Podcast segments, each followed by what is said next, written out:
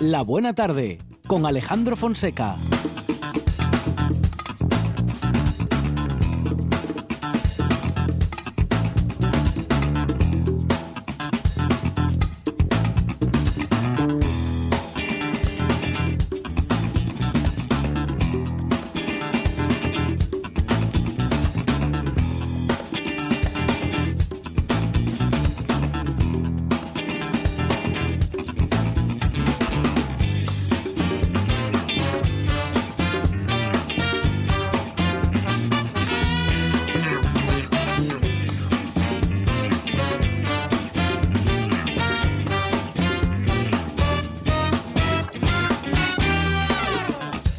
Muy buenas tardes. Son las 4 y 7 minutos de la tarde y esta es la radio del Principado de Asturias.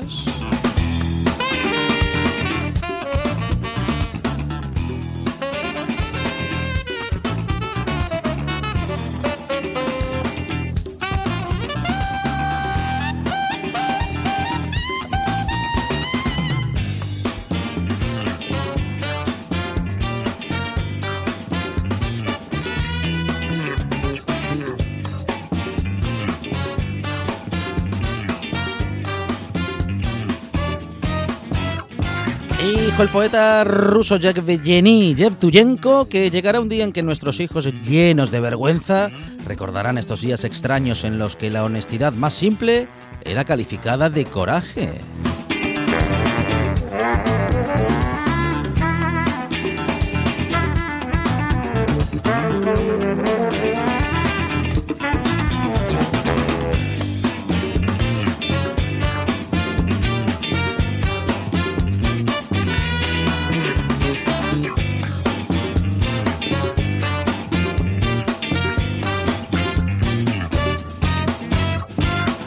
Recuerdan todo lo que tienen que hacer y trabajan con la honestidad de siempre. En la producción, Sandra González y Arancha Margolles.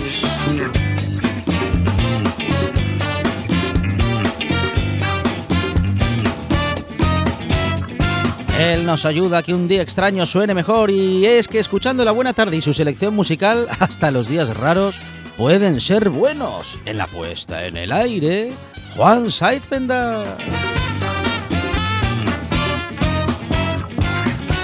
Esto es la buena tarde y hasta las 8. Dice así.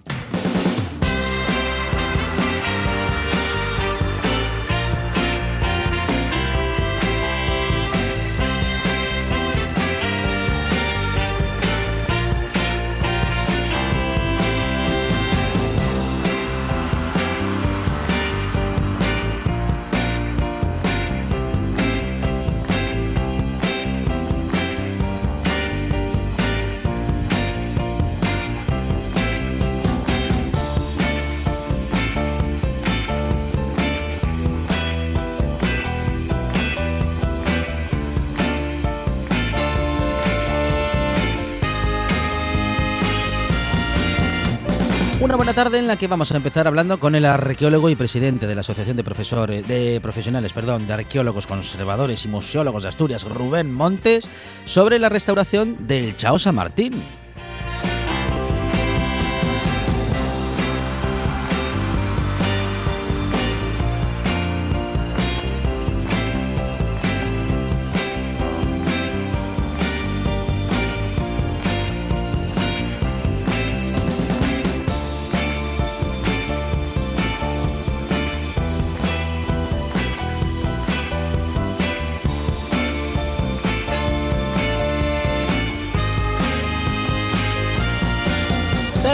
Tendremos tiempo también para hablar de alimentación con Miguel Ángel Luruña, que, que, es nuestro doctor en ciencia y tecnología de los alimentos y también responsable del blog Gominolas de Petróleo. Llegará Mauricio Schwartz con su baúl sin fondo en el que vamos a encontrar mucha ciencia y mucha música.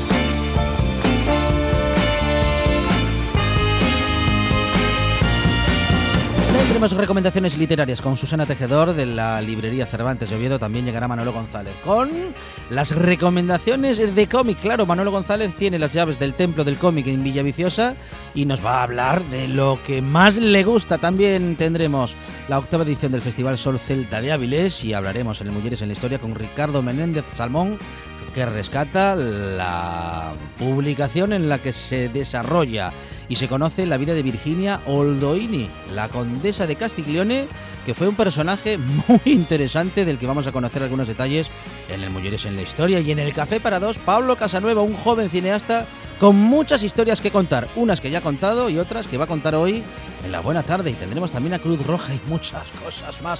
Si nos da tiempo a todo hasta las 8, vamos a intentarlo. Sobre todo vamos a lograr que tengas buena compañía, buena música y buena radio. Esto hasta las 8 no para. Me gusta la buena tarde.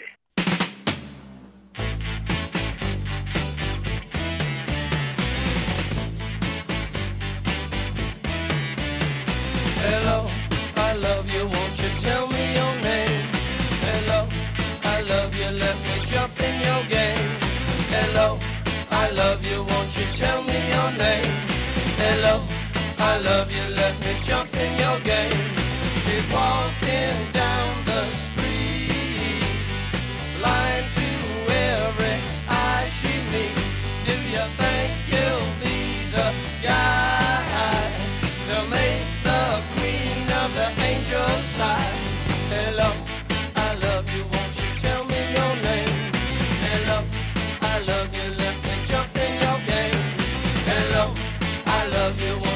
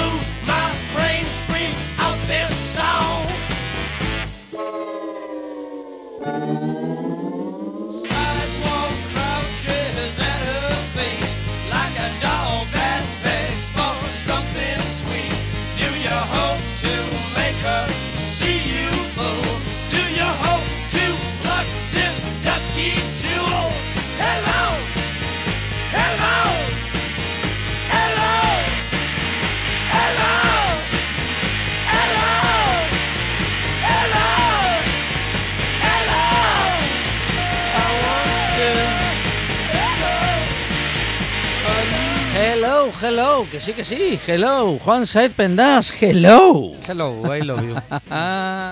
¿Qué tal? Buenas tardes bueno, a todos. pues eh, ya que lo dice, nosotros también le tenemos cariño. Ya son muchos años, Juan Saez. No, yo lo decía por la canción. ah, bueno, vale. Lo Pues guardo nada. para casa. Ah, um, tengo mucho, mucho, Mucho amor para repartir en para- casa. eso. Sí, señor. Bueno, empezamos hoy Sí. con los Doors. ¿no? Sí, señor. 3 de julio, buenas tardes Mm. a todos. Y con el inicio de un disco que se publicaba pues tal día como hoy, un 3 de julio Mm. de 1968. Se lanzaba el tercer álbum de estudio de los Doors llamado Waiting for the Sun, que está muy bien, un título para estos días Sí, sí. en los que algunos buscan Mm. desesperadamente el sol. El sol. Pues sí. Waiting for the Sun, esperando al sol. Eh, se publicaba el que además, por cierto, va a ser el primer álbum en alcanzar el número uno de la banda norteamericana de Doors. Mm. Es curioso. A mí por lo menos me, me llama la atención. Porque, hombre, los Doors, eh, teniendo en cuenta que en el 67 debutan con el álbum homónimo The Doors, Mm. eh, en el cual, pues, hombre, no sé, está bien. Eh, y no solo bien, es que eh, muchos de los éxitos más celebrados de los Doors pues están en, en ese álbum que hable, por ejemplo, con el Break On Through eh, to the Other Side, ¿no? Uno de, de esos temas eh, tan y tan pinchados de la banda norteamericana. Está también eh, el Alabama Song, está el Light. My Fire, eh, Sí. el Backdoor Man, la versión que el otro día recordábamos que era de Willie Dixon y que hacía la versión Los Doors, eh, escuchábamos el otro día. End of the Night, hay un montón de, de temazos dentro del disco The Doors del 67, pero no llegó al número uno. A veces la fama, las expectativas son las que llegan al, al número uno, ¿no? Porque además es curioso. eh, ese es el que llega al, al número uno, el Waiting for the Sun, el tercer álbum. Sin embargo, tenemos el de. Bueno, tenemos The Soft Parade en el 69 y en el 70 tenemos el Morrison Hotel, que también es un, un discazo que empieza, por ejemplo, con el Roadhouse Blues, que es una de las mejores canciones de, de los Doors eh, y que, por cierto, incluye, luego escucharemos, el Waiting for the Sun, porque es un caso muy curioso el de los Doors. Normalmente, eh, lo típico, bueno, y la canción que da el nombre al álbum es este, Waiting for the Sun, vale, pues en el caso de los Doors no, no entró en el disco, sino que lo, hasta dos años después no se publicaba dentro de, de ese Morrison Hotel eh, fantástico álbum. A mí me gusta más que el Waiting for the Sun, que sí que se quedó con el nombre, que se publicó en el 68, pero tal día como hoy se publicaba y por eso lo, lo recordamos. Empezaba con este Hello, I Love You y acaba con el 5 to 1, un tema eh, en una línea más agresiva, más cañera que lo que es el disco. El disco ha llegado a ser un poco criticado, entre comillas, por, una, por llevar una línea bastante suave, muy, mucho... eh, difería mucho de, de lo que eran los Doors en directo. Era una de las bandas que más se cotizaban en directo porque tenían un directo impresionante, súper potente. Y bueno, quizás en 5 to 1, en la última canción de ese Waiting for the Sun del 68 que se publicaba un día como hoy, pues sí encontramos, ¿no? Esa mm, rabia de, sobre todo, pues de Jim Morrison en temas como este 5 to 1 que cierra el disco.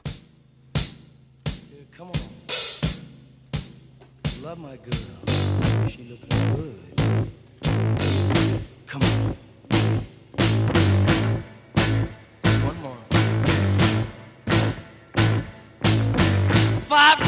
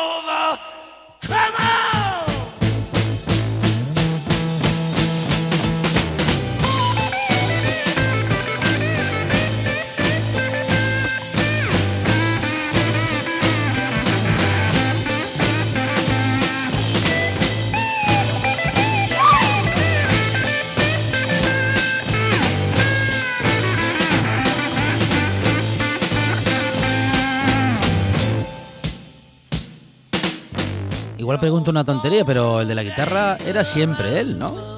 Era, era siempre como siempre él.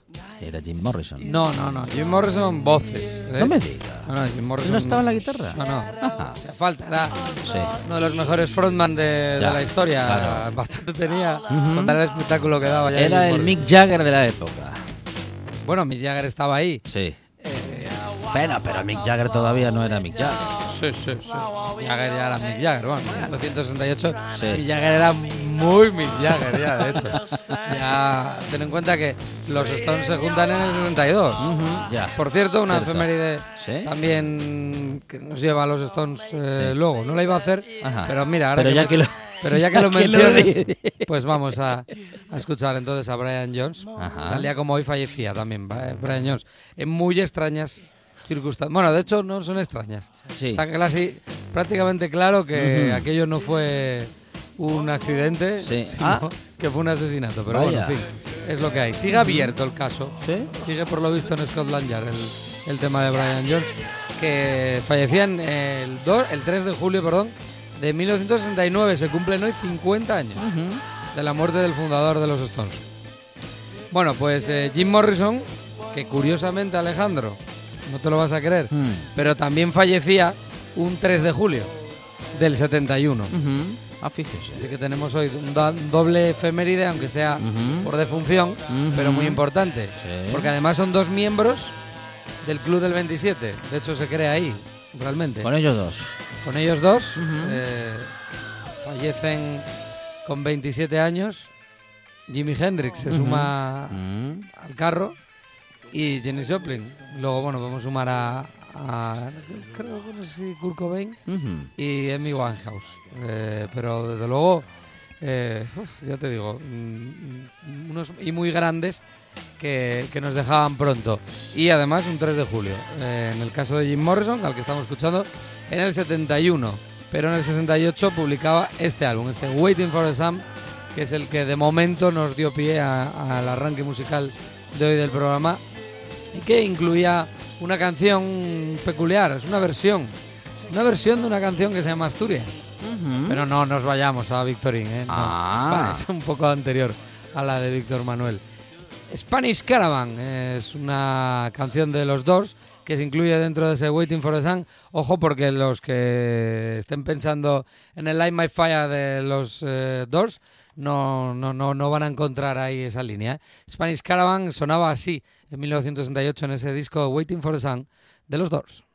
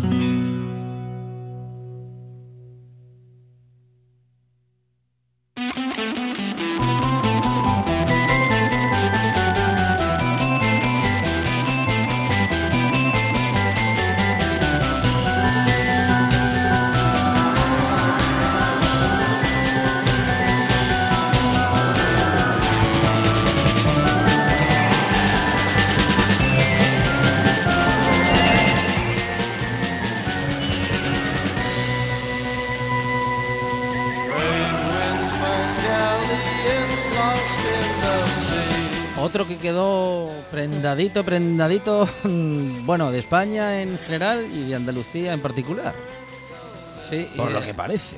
y de te digo que y de Asturias porque esta Ajá. canción Mm. esta canción Sí. realmente la compone Isaac Albeniz en 1890 Ajá. ¿eh? y, se, y se publica por primera vez en 1892 se llama Mm. Asturias leyenda Eh, y la, la original bueno vamos a escuchar una, una grabación de- del tema de, de Albeniz de la composición de Albeniz Sí. eh, posterior como es este Asturias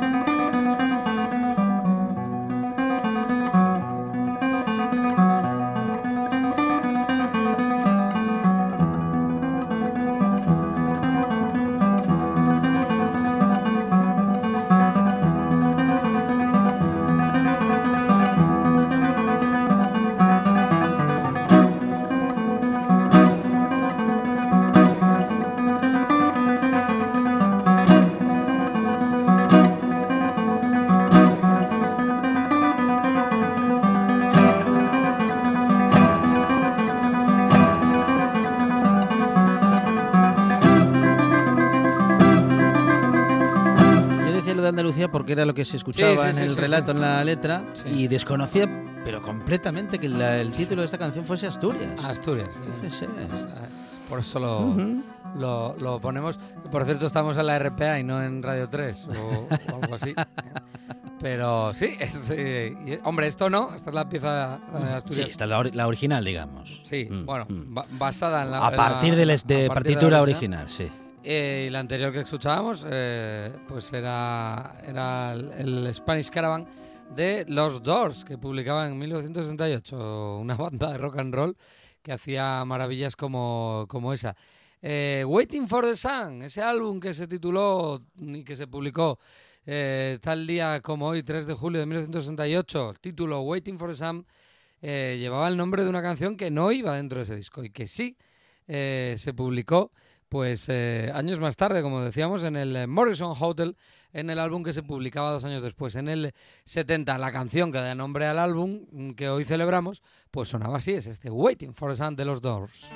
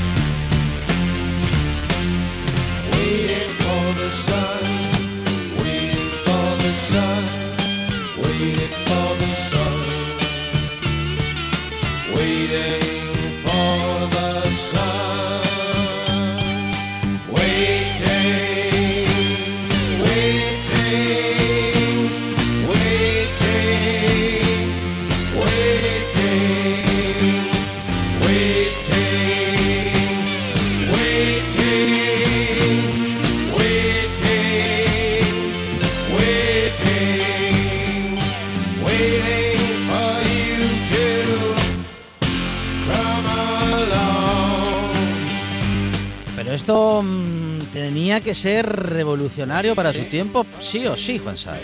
Y recordemos, tiene 51 años. Brutal, brutal, brutal, brutal.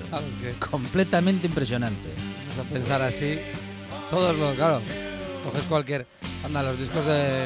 Este año cumplen 50 años eh, los, primer- los dos primeros discos de Led Zeppelin, por ejemplo. Madre así. mía. O Let It Bleed de los, de los Stones. Suenan y suenan cada día mejor esos discos, ¿eh? Mm. Es increíble. Bueno, sí, siempre han sonado bien, la verdad. Eh, hombre, como decíamos antes, aparte de la efeméride de, pues de la publicación de ese Waiting for the Sun del 68 de los Doors, eh, hombre, no es celebrar, hay que lamentar, pero que también un 3 de julio, como decíamos eh, antes, de 1971, tres años después, pues eh, fallecía Jim Morrison. Entonces, claro, todo se nos juntaba hoy, la fecha de- del 3 de julio, eh, junto a, a Brian Jones, que también fallecía en el 69, un 3 de julio, en una noche en la piscina de su casa. Bueno, dicen que se ahogó debido a, a, pues a un ataque epiléptico Ujú. debido al consumo, al exceso de consumo que tenía él de muchas sustancias. Ujú. Como Nicolas Cage en Living in Las Vegas. Sí, más lo o que- menos. Lo que pasa es que luego en los análisis hechos al cadáver de Brian Jones, eh, pues no reflejaban gran, gran cantidad de, De alcohol. Bueno, alcohol Mm. pudiera ser, pero vamos, de dro de, pues de se decía, ¿no? De heroína, LSD, nada, eh, muy poco. eh, llevaba los que lo conocían bien, que sí que eh, vivió, buceó en, en las drogas entre 66 y 68 Brian Jones. Recordemos, tenía prohibida la entrada a, a Estados Unidos, por ejemplo. No tenía visado para entrar a Estados Unidos porque había tenido un par de detenciones allí por, por los- sus abusos con las drogas, pero que sus, eh, pues, sus íntimos decían que en 1969 que, Que ya estaba más que controlado. estaba muy muy controlado. Sí. y es curioso que de repente apareciera así. Curiosamente acababa de ser expulsado de los Stones, Por un lado. ¿Eh? Eh, lo que lo que se va viendo y además porque el, el- el asesino confeso, porque confeso, lo confesó en su lecho de muerte, creo que fue en el 94, lo confesó y aún así no está reconocido como que fue asesinado. Pero vamos, que lo ahogaron en su piscina a, Brian Jones. Brian Jones que estaba también eh, manteniendo contacto, un fuerte contacto con Jimi Hendrix que ya había disuelto Jimi Hendrix Experience, y con John Lennon, que se quería ir de los Ajá. Beatles Ah, sí. para formar una banda. Claro que a veces los poderes de las discográficas no tampoco lo querían permitir. Entonces, claro, ¿qué pasó con Brian Jones? Era la canción para, para hablar tanto de Jim Morrison como de Brian Jones hoy, un 3 de julio, pues yo creo que tenía que ser el End, ¿no? Está incluido en el, en el primer álbum de, de los Doors, que sí, así lleva el nombre de la banda, The Doors, publicado en 1967. Eh, a ver, esta es muy muy conocida, igual por Apocalipsis Now, ¿no? abre la, la película, ¿no? And all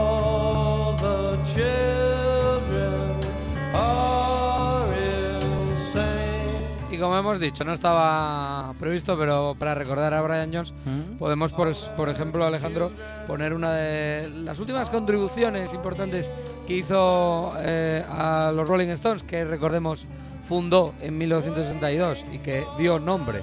A ver, el nombre se lo da Rolling Stones, que es Ujú. una canción de Muddy Waters, pero el que decide utilizar, eh, eh, recoger ese nombre es Brian Jones y el que el que no los une porque Jagger y Richards ya se conocían, pero bueno, fue él el que el germen de, de- de Rolling Stones fue él. Y el principal líder en los primeros años fue él, el primer motor, hasta que ya bueno el binomio Jagger Richards se hace con, con el dominio de, de la banda, pero eh, él está y muy activo hasta 1968, hasta diciembre de 1968 que se publica el Vegas Banquet, si es verdad eh, que, perdón, eh, sí, el Vegas Banquet, en el cual eh, se incluyen pues eh, canciones, por ejemplo, como el No Expectations, una canción en la cual pues demuestra como siempre lo multiinstrumentista que era, ¿no? Entonces vamos a disfrutar para acabar con la- el slide guitar que dejó para el recuerdo en ese tema No Expectations,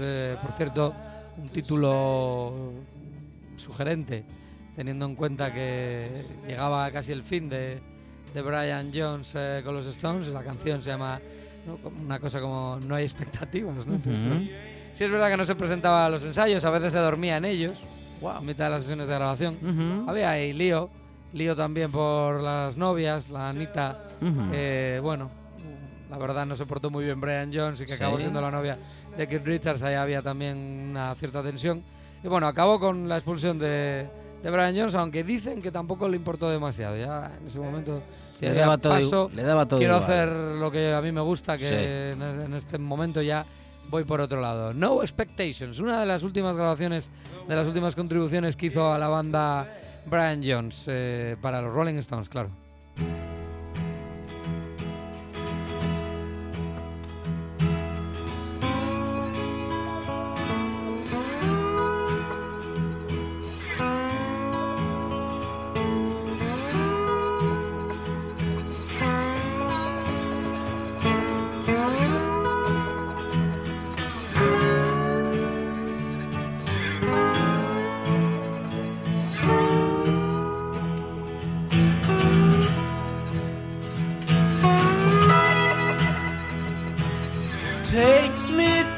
El que nos esté escuchando en estéreo, decirle que el que suena por la derecha es, es Keith Richards con su guitarra eh, rítmica, acústica, y el que va por la izquierda con esa guitarra pues mucho más llamativa, eh, con el slide guitar, lo que siempre recordamos, ¿no? Como el cuello de botella, un sonido tan peculiar. Ese es Brian Jones, ¿no? El que, el que, el que suena por la izquierda, que es el que más mola, ¿eh? En ese momento. Once I was a rich man. Now I am so poor. But never in my sweet short life have I felt like this before.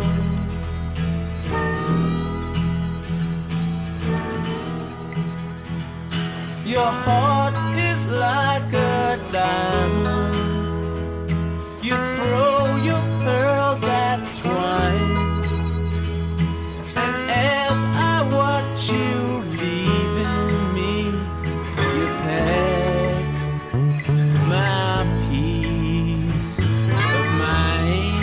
mind. ¿Te acuerdas, Alejandro, que hace poco hablamos de que se cumplía la efeméride del eh, mítico Festival de Monterrey en el que actúa Janis Joplin Mm. y en el que prende fuego a la guitarra y la e invoca a los demonios eh, Jimi Jimi Hendrix. Hendrix? Pues el que lleva a Jimi Hendrix a ese festival era Brian Jones, que fue uno de los promotores del festival.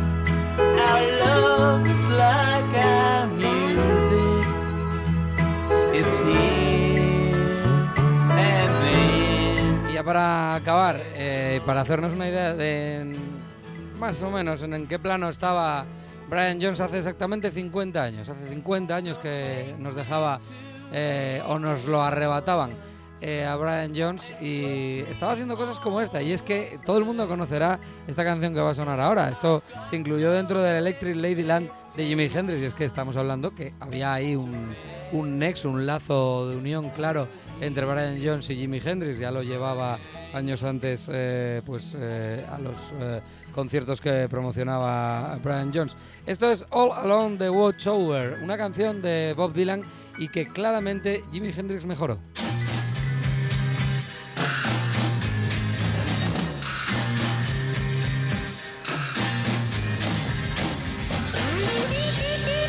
Bueno, pues aunque no lo, no lo veas, no lo puedas intuir ahí, en la Mm. percusión de esta canción está Brian Jones. No me digas. Una de esas Pero cosas eso que ya era, un hizo- multiinstru- era multiinstrumentista. Total, ¿eh? bueno, ya, genio. ya le hemos dedicado un Billy Rock a Indy. Ya el otro día Mm. todavía hablamos de, pues eso, de, de sitar, de la tambura, del dulce mele, de un montón de instrumentos medievales. Eh, ese era el, digamos, la inquietud musical que tenía Brian Jones en los últimos años de los Stones, que le llevó pues a salir, hombre, no solo eso, sus adicciones, sí, correcto. Su no visado en Estados Unidos, correcto. Pero también la ambición de los otros dos le llevaron a, a salir de la banda y él ya estaba haciendo cosas como esta.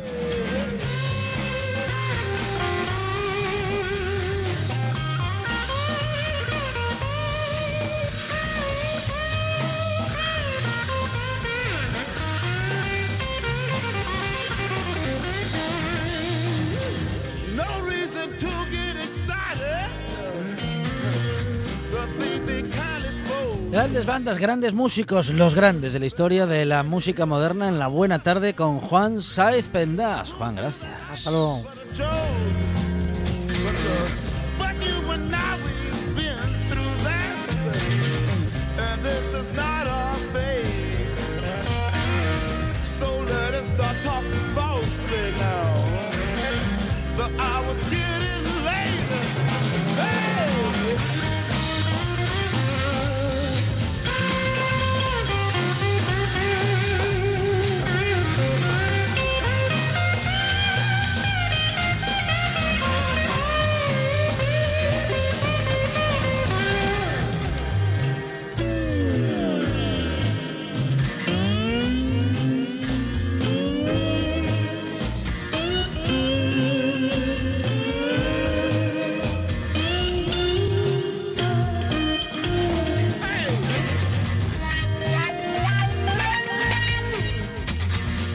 Estamos ya en nuestros estudios con Rubén Montes, que es arqueólogo y presidente de la Asociación de, de- digo, Asociación Profesional de Arqueólogos, Conservadores y Museólogos en Asturias. Ha sido director de las últimas campañas de excavaciones del, del yacimiento del Chao San Martín en el periodo entre 2005 y 2009. Vamos a hablar, Rubén, bueno, de un asunto que nos tiene ocupados, preocupados y también un poco perdidos. Rubén, ¿qué tal? Buenas tardes. Buenas tardes. Ah, porque ha habido muchas polémicas en todos estos años. Vamos a, vamos primero a situarnos dónde se encuentra exactamente el Chavo San Martín, qué hay en él, qué se ha encontrado en aquellas excavaciones, eh, por, por empezar por el principio. A ver. Eh, pues el, el Chao San Martín es un, es un castro, es un asentamiento fortificado que tiene mm, unos mil años de historia. La- su origen se remonta en torno al año 800 a.C.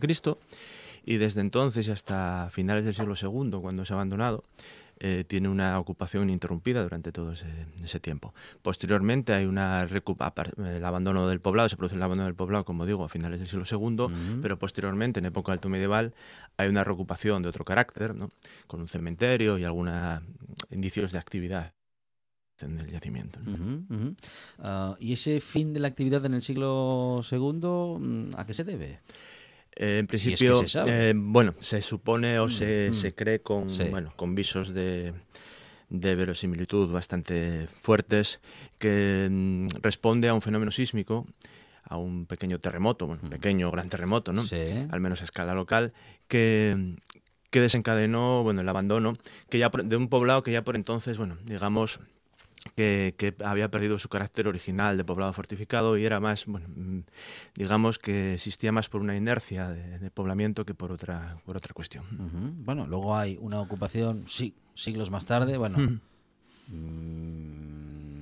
siglos más tarde. En el siglo VIII, noveno, después de Cristo, es, sí, ya. sí, medieval, entonces estaba yo ahí en- echando la cuenta a ver si era antes del mil o, o más allá, y entonces ya había que decir miles de años más tarde, Ah, o más de mil años más tarde. Bien, entonces, unos cuantos siglos más tarde, ya acercándonos al primer milenio, se ocupa nuevamente ese territorio de manera diferente. Hay indicios, bueno, de, de esta, de todo este relato que estás eh, comentando con nosotros, Rubén, eh, y bueno, y luego ya, em, bueno, pues este sitio queda abandonado en un momento determinado de la historia hasta que Hasta que en el año 1990, Ujú. bueno, mejor dicho, en el año 1977 Sí. hay una, una intervención por parte del famoso Pepe el Ferreiro, que bueno, con unos vecinos eh, aprovechó la circunstancia de que se salían, cuando araban los terrenos los, los lugareños, salían restos de muros y restos de cerámicas, pues aprovechó para hacer una pequeña intervención en la cual tuvo la fortuna de encontrar un,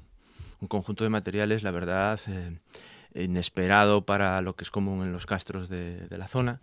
Y a partir de ahí, esos, esos materiales fueron custodiados en el Museo Etnográfico de Grandas y a partir de ahí, pues bueno, tuvo conocimiento la comunidad científica de, de la existencia y de la posible gran relevancia de lo que allí, de lo que allí se albergaba, ¿no? el yacimiento. Bueno. En 1990 se inician Mm, unas mm. campañas ya sistemáticas de excavación Ujú. a cargo del profesor de la Universidad de Oviedo, Elías Carrocera. Y en 1995, esas campañas, que hasta entonces fueron pequeñas campañas con estudiantes de la Universidad de Oviedo, eh, se empezó, digamos, un proyecto de mayor calado, ya profesionalizado. Asumió la dirección Ángel Villa y hasta el año 2009 eh, se sucedieron más o menos de manera ininterrumpida campañas de cinco o seis meses y se, se realizó bueno lo que hoy podemos ver toda una superficie toda la superficie excavada que es bastante importante ¿no? Ujú. Bueno, ¿qué tenemos hoy, a día de hoy? ¿Qué, qué- qué se puede ver en el Castro? Pues eh, a día de hoy tenemos bueno, un poco esos mil y pico años de historia representados de una más- manera más o menos eh, nítida ¿no? las distintas fases de esa ocupación. Tenemos los vestigios de lo que probablemente sea eh, los restos constructivos más antiguos de la protohistoria asturiana, en la parte de, de la, de la Acrópolis. Tenemos vestigios diseminados por el yacimiento de, de lo que son distintas fases de la Edad del Hierro, en especial importancia las murallas de, de módulos.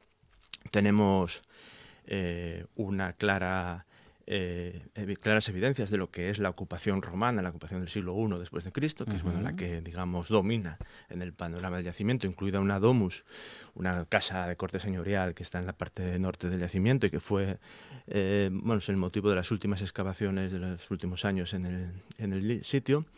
Y por último tenemos evidencias también de ese de esa última frecuentación en época medieval, que lo que hizo más que nada, aparte de un cementerio que actualmente no se puede ver porque las, las tumbas fueron todas levantadas para ver lo que había debajo, lógicamente, eh, sí que hay vestigios de lo que supuso el expolio de las antiguas estructuras en forma de muros que fueron de época romana que fueron levantados en esa época. ¿no? Bien, entonces lo tenemos muy claro que tenemos toda una descripción a simple vista, bueno, a simple vista y también con la explicación de quienes saben y sabéis del tema, de cómo podemos, eh, bueno, pues eh, hacer un relato histórico, ¿no? De, de- de lo que sucedió en esa parte del territorio. ¿Qué se quiere hacer con ese castro? ¿Qué se quiere hacer con esos vestigios? En este momento, bueno, desde hace unos años ya, eh, se plantea por parte del ayuntamiento un proyecto de consolidación, lo cual evidentemente es necesario porque bueno, las estructuras exhumadas pues bueno, sufren un deterioro a lo largo del tiempo que es necesario intervenir sobre ellas, lógicamente, pero para ello el ayuntamiento eh, se encomienda a un equipo de arquitectos que redactan un proyecto en el cual no se incorpora al equipo redactor eh, pues profesionales ni de la arqueología ni de la restauración, etcétera. Este vicio de partida del este vicio endogámico, digamos, Sí, del sí. equipo redactor, pues lastra el proyecto desde el inicio. Lo lastra porque, bueno, el, el proyecto denota un desconocimiento profundo, pues de todos estos pormenores de lo que estoy relatando, es decir, de la historia del yacimiento.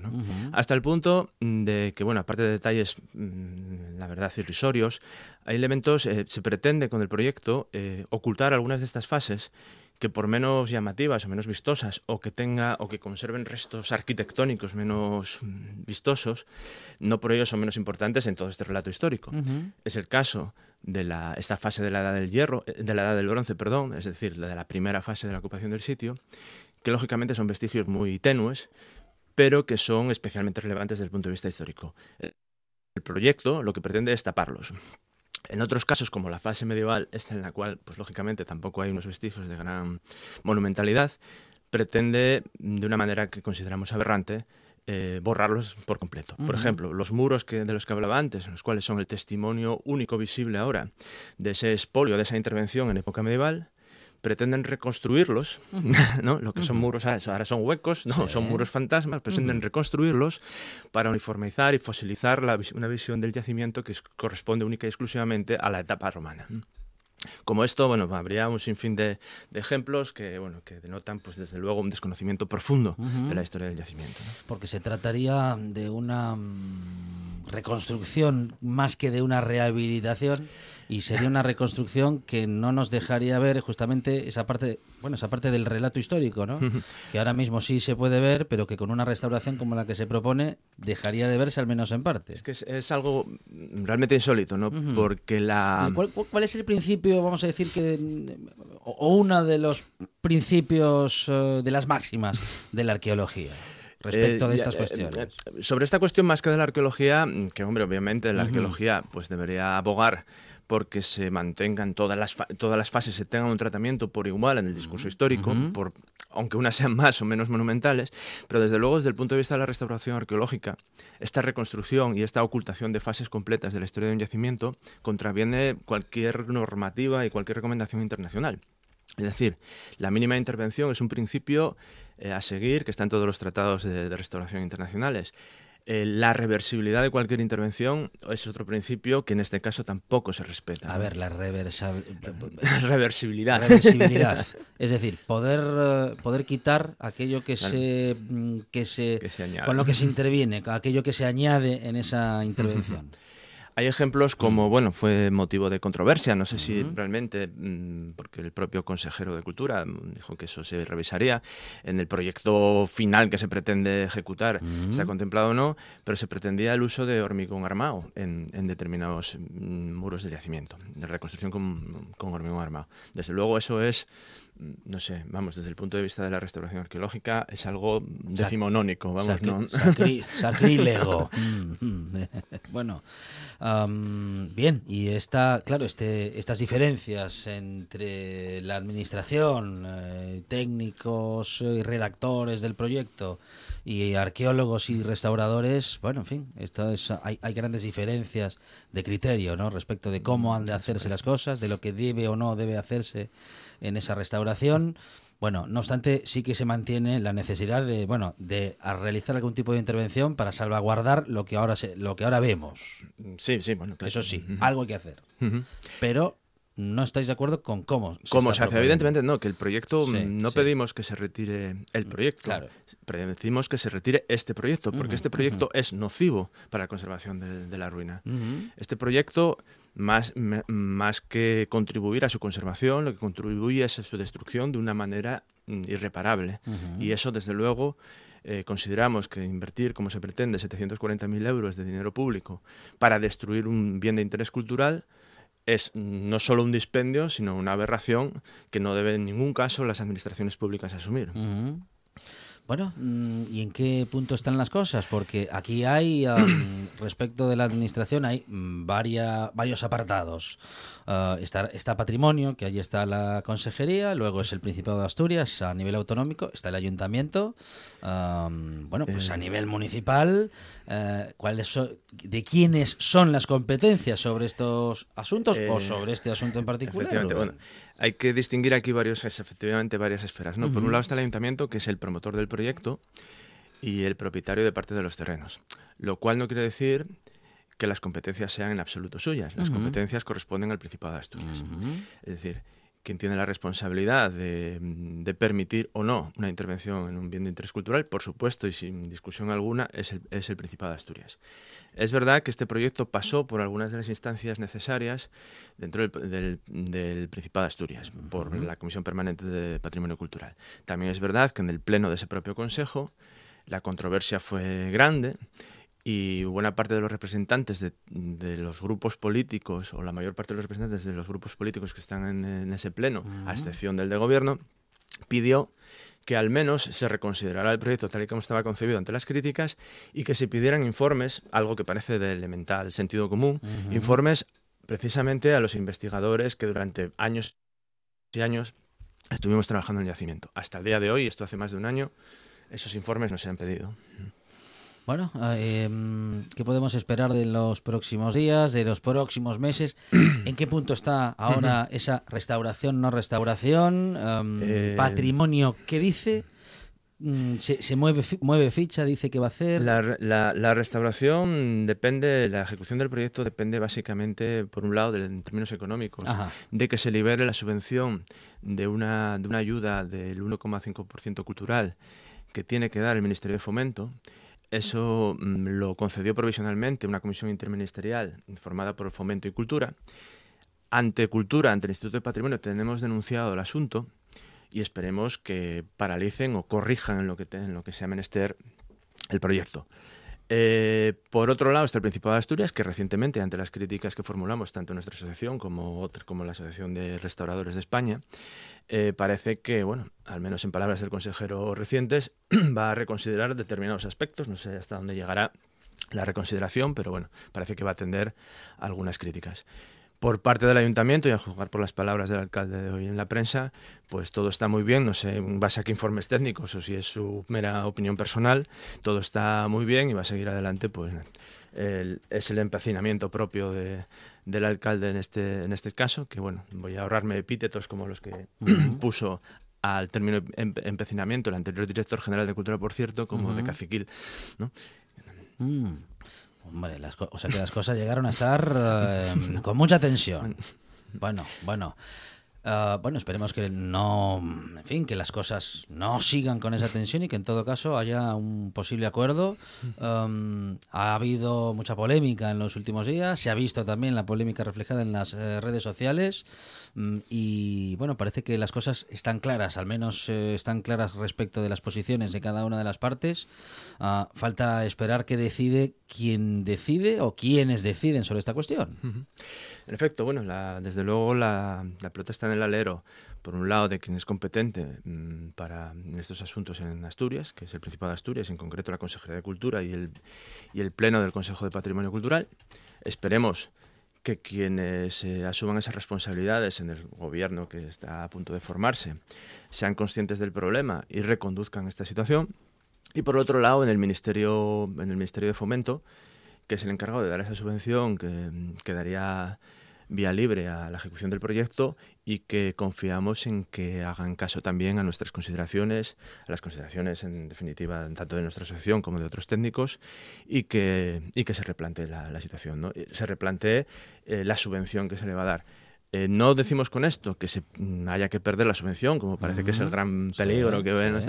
sino que debe rehacerse el proyecto. El problema del proyecto es que como está viciado de origen, porque es un proyecto que por la propia composición del equipo redactor no tiene solución en sí mismo, salvo que se vuelva a hacer con un equipo multidisciplinar, pues bueno, lo vemos complicado que eso sea. Pero vamos, si desde luego entre, la, entre perder ese tiempo, eh, que probablemente sea precioso, pero perderlo y perder el, el yacimiento, elegimos desde luego perder, perder, un poco más de tiempo, ¿no? Esperar ¿no? unos meses más, ya que se han esperado tantos años, esperar unos meses más para que Pues las sí. cosas se hagan, pero que se hagan bien en virtud de los criterios de, bueno, de los que más saben sobre estas cuestiones, que sois los arqueólogos y restauradores, ¿no? Que es vuestra profesión, vuestro conocimiento al que habéis dedicado, bueno, en tu caso, Rubén, ¿cuántos años de, Pues, de estudio bueno, y capacitación? Desde el año, pues, de- ejerciendo como arqueólogo profesional desde el año 94. Ujú. Ujú. Bueno, Que bueno.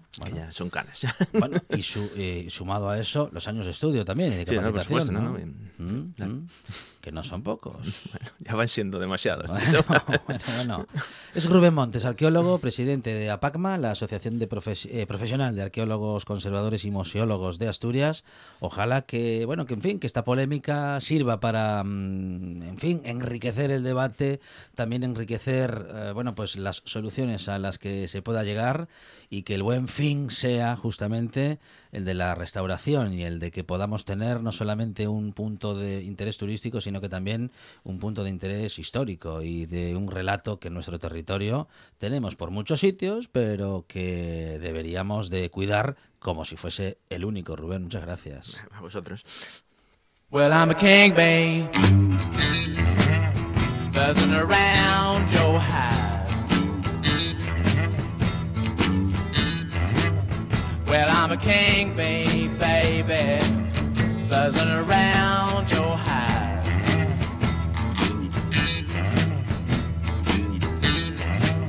Yeah, I can make honey, baby. Let me come inside.